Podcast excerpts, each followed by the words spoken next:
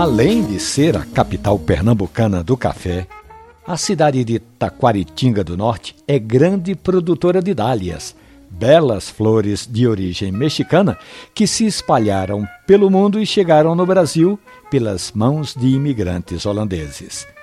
Taquaritinga, com plantações seculares de café, preserva áreas em que o cafezal está abrigado ali debaixo das frondosas árvores e isso dá ao grão pernambucano um sabor especial em função dessa baixa incidência da luz solar pois Dona Dora Gingá tem por lá, na região, uma plantação de café que ela já recebeu dos antepassados e segue cultivando o grão de qualidade.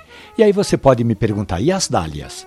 Em vários sítios nos arredores de Taquaritinga e também no centro da cidade, é comum a gente encontrar essas flores, inclusive na praça principal, cenário propício para belas fotos em meio às dálias.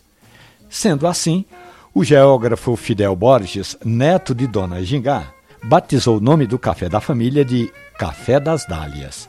Fidel também vem aperfeiçoando as técnicas de plantio, tanto das flores, as dálias, como do café e do precioso grão. Ele tem melhorado a colheita, a torra, feito parcerias com Juscelino Bourbon, Fernando Cavalcante e Ramon Gondim, entre outros mestres do café de Pernambuco.